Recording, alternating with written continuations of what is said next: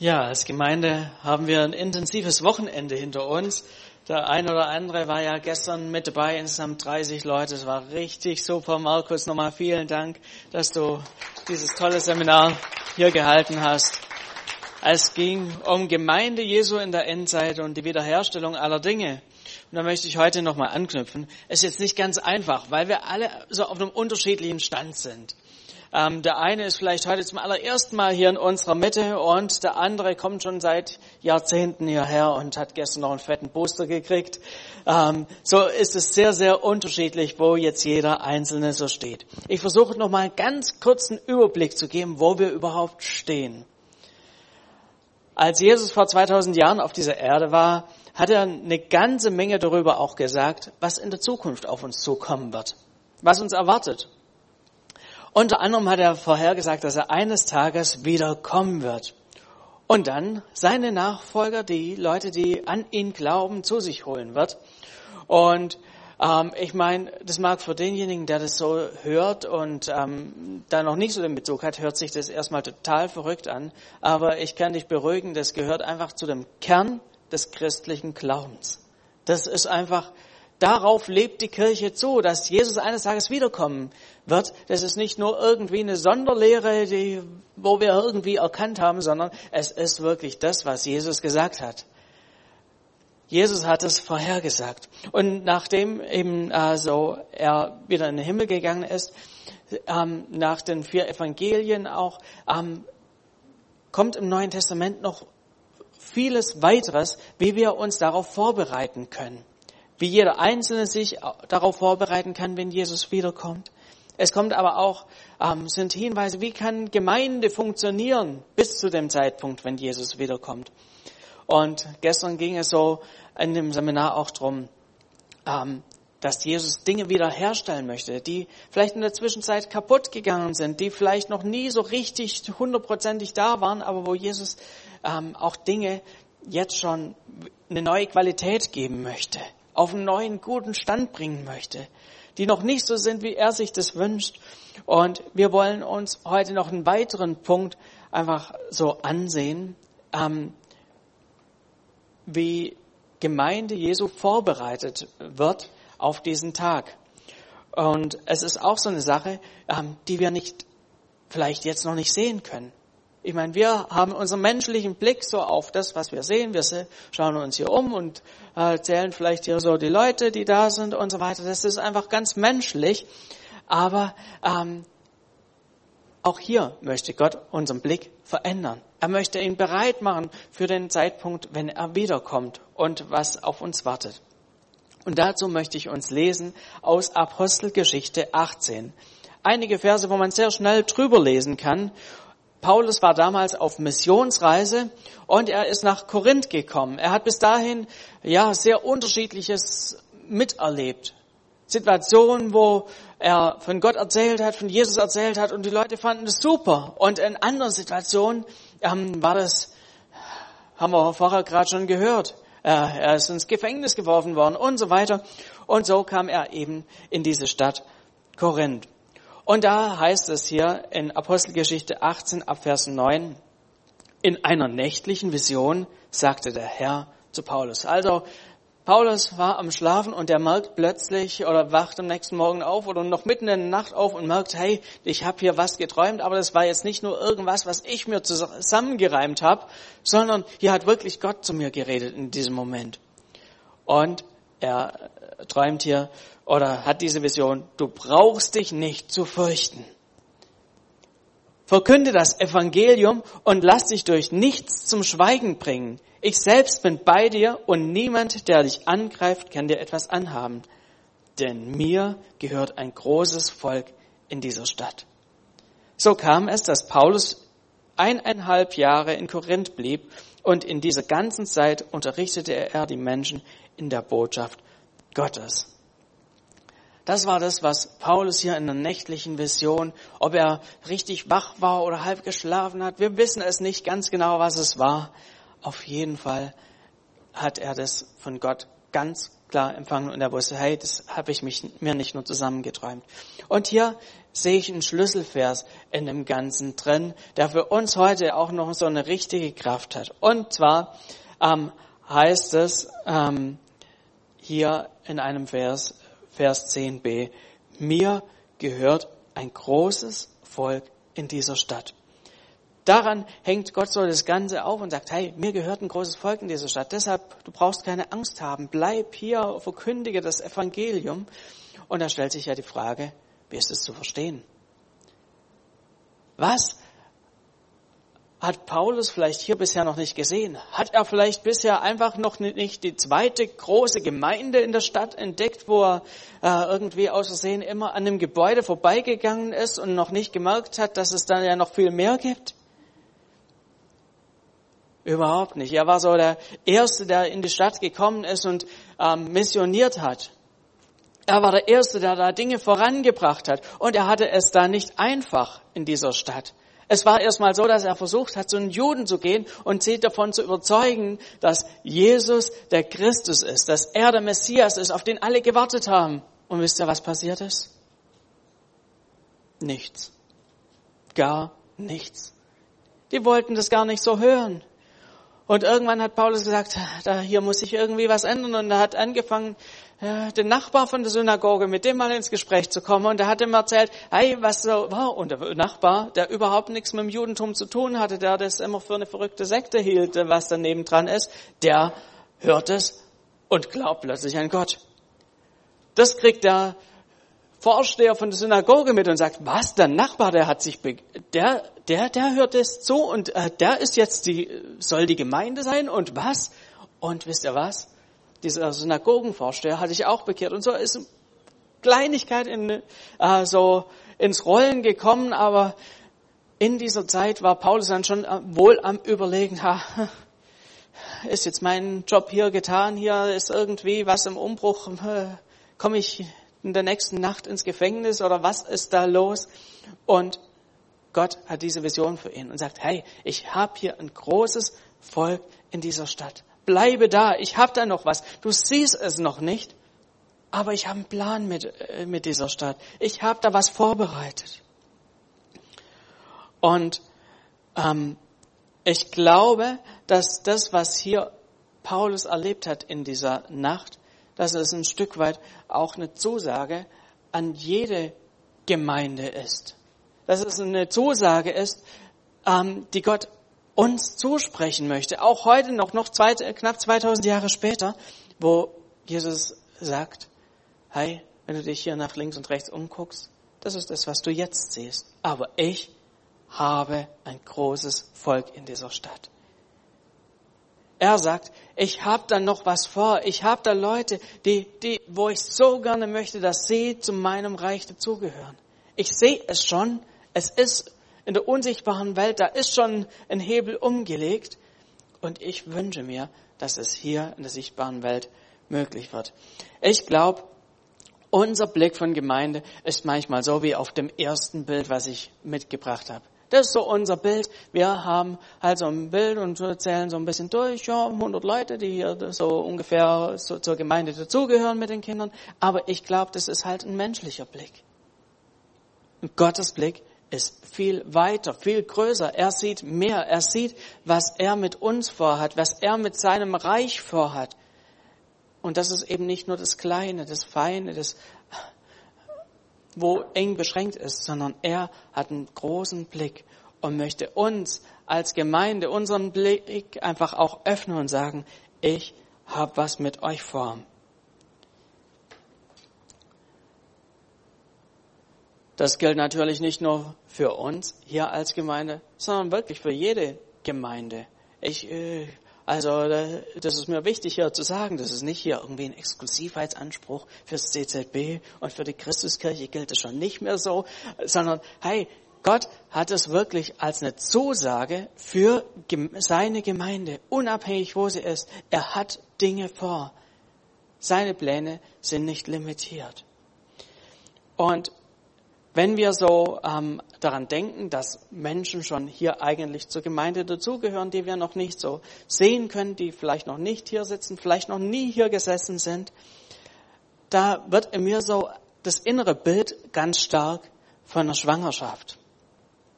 Ich glaube, es hilft uns einfach mal, dieses Bild zu verinnerlichen. Gemeinde Jesu ist schwanger. Wir als Gemeinde sind schwanger. Wie lange die Schwangerschaft dauert, wissen wir nicht. Beim Menschen ist es ja schon anders wie, wie beispielsweise bei den Tieren. Und ich glaube, auch bei einer Gemeinde, bei jeder Einzelnen ist es auch ein Stück weit unterschiedlich, wie lange so eine Schwangerschaft dauert, bis es dann zur Geburt kommt. Aber ich bin mir fest davon überzeugt, dass Gott in uns was hineingelegt hat. Das ist doch die Aufgabe vom Heiligen Geist, dass er Dinge ins Leben ruft. Das sehen wir schon bei Jesus. Wie ist Jesus ähm, zustande gekommen? Nicht durch Mann und Frau, sondern es war eine Frau da und der Heilige Geist hat Maria schwanger gemacht. Und ich glaube, genau dasselbe ist es auch bei Gemeinde. Es ist ein Bild auch hin für Gemeinde, dass Gott sagt, ich möchte mit meinem Heiligen Geist zu euch kommen, dass ihr schwanger werdet seid ihr offen dafür, dass ihr schwanger werdet. Und ich finde, das ist ein sehr, sehr interessantes, spannendes Bild, ähm, aber es ist doch irgendwie für uns greifbar. Da ist etwas am Entstehen, da ist etwas am Wachsen. Und wie ist es bei einer natürlichen Schwangerschaft? Bei einer Frau. Es ist doch so, dass sich die Eltern unglaublich auf das Kind freuen und es wird schon gedanklich richtig fester Teil der Familie, bevor es dann auf die Welt kommt. Es wird schon im Vorfeld liebevoll mit dem Kind geredet und es wird schon eine Beziehung geknüpft, zumindest in jeder gesunden Familie. Bevor es zur Geburt kommt, ist da schon eine Vorfreude da. Und ich glaube, dieses Bild hat auch eine wichtige Botschaft für uns, für uns als Gemeinde. Ich glaube, wir sollten unserem Umfeld auch so mit Liebe begegnen, als wären es die Personen, die vielleicht hier eine Wiedergeburt erleben, die hier in der Gemeinde, Teil dieser Gemeinde werden könnten.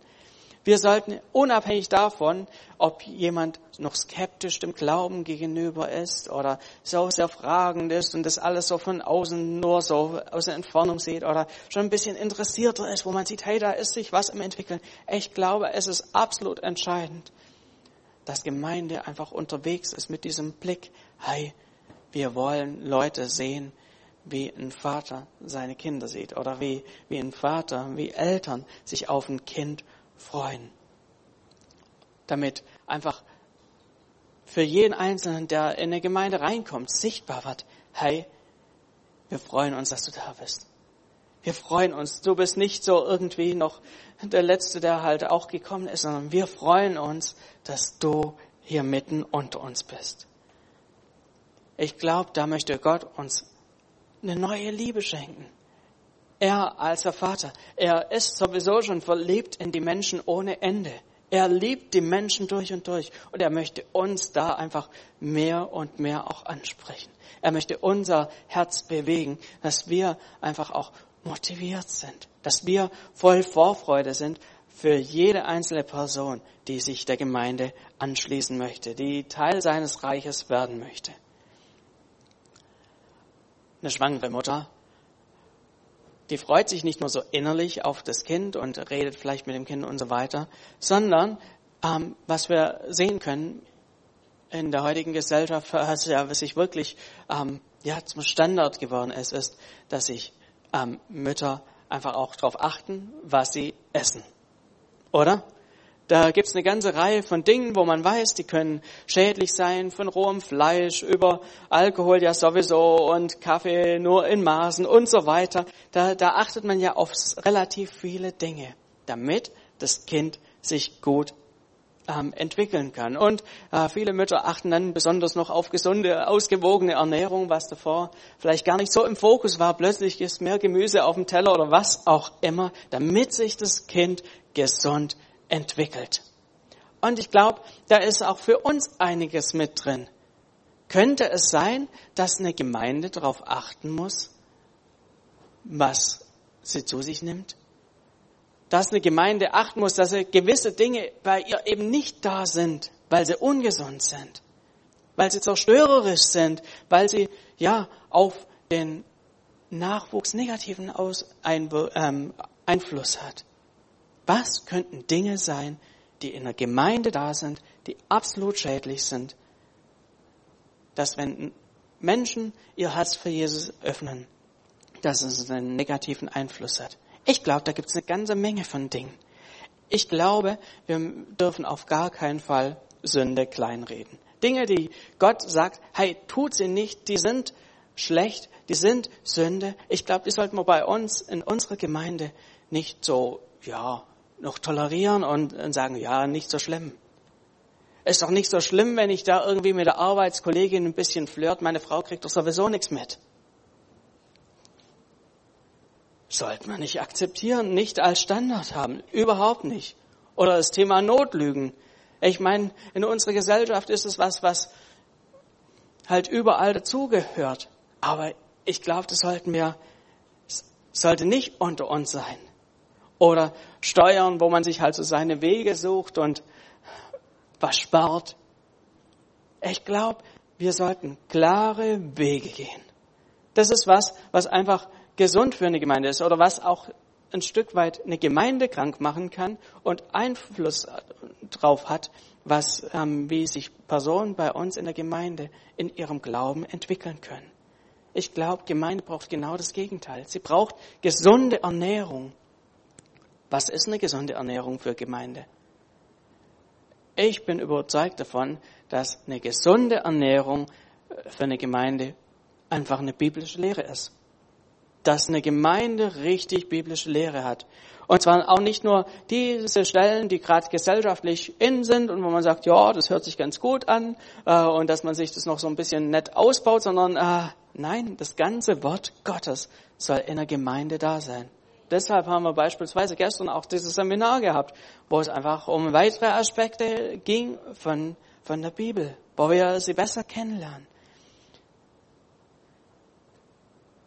Das halte ich für wichtig. Rund um die Ernährung bei einer Frau, dass sie darauf achtet und so, oh, dass wir auch als Gemeinde darauf achten, eine gute Ernährung zu haben und nicht dieses giftige Zeugs mit bei uns haben, Dinge, die das Miteinander kaputt machen. Und wenn dann ein Kind zur Welt kommt, wisst ihr, was dann ansteht? Es großzuziehen, es zu erziehen, ihm Dinge beizubringen, die es im Leben braucht. Aber es gibt ein Sprichwort, das so in die Richtung geht, versuche nicht dein Kind zu erziehen, es wird es sowieso alles nachmachen. Ich glaube, da ist durchaus was dran. Das Verhalten, wie das in der Familie schon gelebt wird, hat einen riesigen Einfluss auf das, wie sich Kinder entwickeln. Oder? Also je älter ich werde, umso mehr merke ich, wie viel ich einfach auch von daheim mitgekriegt habe, weil Dinge gelebt worden sind, wie sie gelebt worden sind. Es hat großen Einfluss. Und so ist es auch bei einer Gemeinde. So wie die Kultur bei uns ist, das, wie es bei uns Dinge gelebt werden, so werden auch Menschen, die bei uns hier ein- und ausgehen, sie werden Stück für Stück auch das annehmen. Ganz natürlich. Wenn Menschen hier ihr Leben Jesus übergeben, dann schauen sie nach links und rechts, wie, wie werden denn hier Dinge gelebt? Und es wird einen Einfluss haben. Und ich habe einfach mal so ein paar Punkte zusammengestellt und aufgeschrieben, was eine göttliche Natur ausmacht, äh, Kultur ausmacht. Wie, wie kann Gott, ähm, wie, wie, wie soll die, unsere Kultur sein? Wie sollen wir denn leben, damit das gesund ist, damit wir was Gutes weitergeben? Und ich habe einfach mal so ein paar Grundsätze zusammengefasst. Es heißt beispielsweise in der Bibel, einer achtet den anderen höher als sich selbst. Ich meine, das ist ein Grundsatz, der so widersprüchlich ist zu unserer Kultur. In unserer Kultur ist es ja einfach so, gut ist, was mir nützt. Oder? Wenn Dinge Vorteile für mich haben, dann sind sie gut und wenn äh, ich ein bisschen schlechter bei wegkomme und der andere was hat, ah, tun wir uns schon schwer damit. Aber die Bibel fordert uns hier auf. Einer achtet den anderen höher als sich selbst. Oder ähm, einer trage des anderen Last. Nicht ich erwarte, dass der andere mir hilft, sondern ich bin bereit, mich unter das, was dem anderen schwerfällt, eben mitzutragen. Teil der Reich Gottes Mentalität. Ein weiterer Punkt ist, vergebt einander, so wie ich euch vergeben habe. Wo wir vielleicht vom Natürlichen her das ganz gern hätten, wenn der andere mal angekrochen kommt und ihn dann vielleicht noch ein bisschen schmoren lassen oder sonst irgendwas. Hier sagt Gott, hey, nicht in meinem Reich. Vergebt so, wie ich vergeben habe. Und ich habe euch vergeben schon weit bevor ihr überhaupt äh, das gemacht habt. Gott fordert uns heraus, uns zu ändern, neuen Blick zu bekommen. Ein weiterer Punkt, seid dankbar in allen Dingen. Vorher hat Ronny schon gesagt, oh, das ist manchmal eine ganz große Herausforderung, wenn äh, man da eben es einem gerade nicht so gut geht, wenn man noch Wünsche hat, die nicht erfüllt werden, wenn, wenn man Bedürfnisse hat und oh, das alles ein bisschen zwackt und zwickt und man nicht so kann, wie man möchte. Und Paulus hat es gelebt mit dem Silas. Sei dankbar in allen Dingen. Auch wenn ihr vielleicht gerade unter in einer schwierigen Situation drin seid. Weitere, weitere Sache, die Paulus gesagt hat, ist, freut euch. Und wieder sage ich euch, freut euch. Gerade auch in diesen aktuellen Situationen, wo wir vielleicht wenig Freude haben, sind wir herausgefordert, einfach auf Gott hinzuschauen, was er Gutes getan hat, was er Gutes vorhat und nicht nur auf unsere Umstände, auf unsere Probleme zu schauen. Er fordert uns heraus. Genauso mit dem, der Aussage, lasst euch nicht erschrecken. In dieser Situation, wo gerade vielleicht vieles uns niedermachen möchte, sagt Gott, hey, lasst euch nicht erschrecken. Ich bin ein starker Gott. Ich bin mit euch. Ich bin in jeder Situation mit drin. Lass dich nicht von den Umständen umpusten. Lass dich nicht erschrecken. Ich bin fest davon überzeugt, dass wenn wir diese Dinge und noch viele weitere, wo uns die Bibel lehrt, wenn wir uns daran halten, dann ist es eine Sache, die Kraft hat. Warum hat es Kraft? Weil es das Wort Gottes ist. Weil es in unser Leben reinspricht. Weil Gott da Prinzipien seines Reiches mit verankert hat, die uns zum Segen sind. Und ich glaube, es ist für uns gut, wenn wir das untereinander leben und jeder Einzelne, der hier reinkommt und diese Kultur hier kennenlernt, jeder Einzelne, der das merkt, wie wir miteinander umgehen, in dessen Leben wird es eine Kraft haben. Und so möchte ich euch einfach einladen, dass wir hier einfach mit dem Gedanken unterwegs sind. Gemeinde, die schwanger ist mit einem gesunden Umgang mit den unterschiedlichen Dingen, die ich genannt habe. Wenn Gott auf Bensheim sieht, dann sieht er nicht nur uns paar oder noch ein paar wenige anderen Gemeinden, sondern er sieht noch viel, viel mehr. Und er ist ein menschenverliebter Gott. Er wünscht sich, dass noch viele Menschen dazukommen. Hier Jesus kennenlernen, ihr Herz öffnen. Und vielleicht hast du das noch nie so richtig gehört, aber Gott im Himmel erfreut sich über dich. Und er wünscht sich nichts mehr, als dass er in Beziehung mit dir lebt. Er möchte dir deine Last deines Lebens abnehmen und bietet dir an, an seiner Seite zu sein. Was ist das für ein starkes Bild? Und wenn du das noch nie angenommen hast, dann nimm das in deinem Leben an. Und du wirst erleben, was für eine Kraft seine Prinzipien in deinem Leben haben. Du wirst erleben, wie leicht manche Dinge sind an seiner Seite. Nicht, weil er alles wegwischt, sondern weil er mit dir unterwegs ist, weil er dich trägt, weil er dich hält, weil er dich stützt, weil er dich motiviert, weil er Menschen um dich außenrum gestellt hat, die dir dich stützen, dir Kraft geben in dieser Situation. Er möchte, wie ich vorher schon gesagt habe, so sein ähm, Stempel in deinem Leben hinterlassen. Er möchte dir Wert geben. Und ich lade dich ein, wenn du noch nie diesen Schritt gegangen bist, Jesus dein Leben anzubefehlen, zu sagen, Jesus, sei Teil meines Lebens. Ich möchte mein Leben in deine Hand legen. Tu es, tu es. Komm nach dem Gottesdienst gerne auf mich zu. Wir können gerne drüber reden. Und lass uns alle als ganze Gemeinde unterwegs sein und ganz neu uns die Frage stellen, sind wir bereit, dass diese Gemeinde wächst? Sind wir bereit, dass wir wie so eine Schwangerschaft durchlaufen? Sind wir bereit, Veränderungen, die das auch mit sich bringt, zu gehen, eine Kultur zu pflegen, dass hier in unserer Gemeinde Menschen gesund werden, Menschen innerlich einfach mehr und mehr an das rankommen, was Gott für sie vorbereitet hat. Ich lade euch ein, dass wir noch miteinander aufstehen.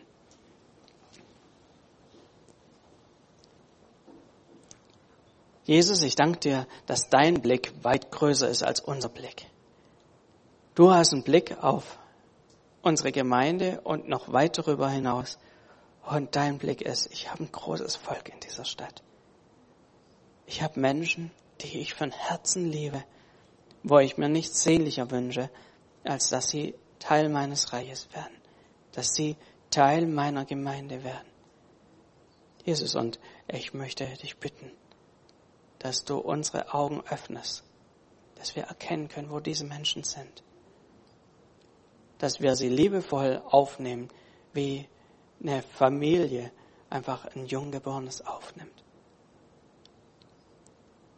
Jesus, berühr du ganz tief unsere Herzen, dass wir lernen, Menschen zu lieben, wie du sie liebst.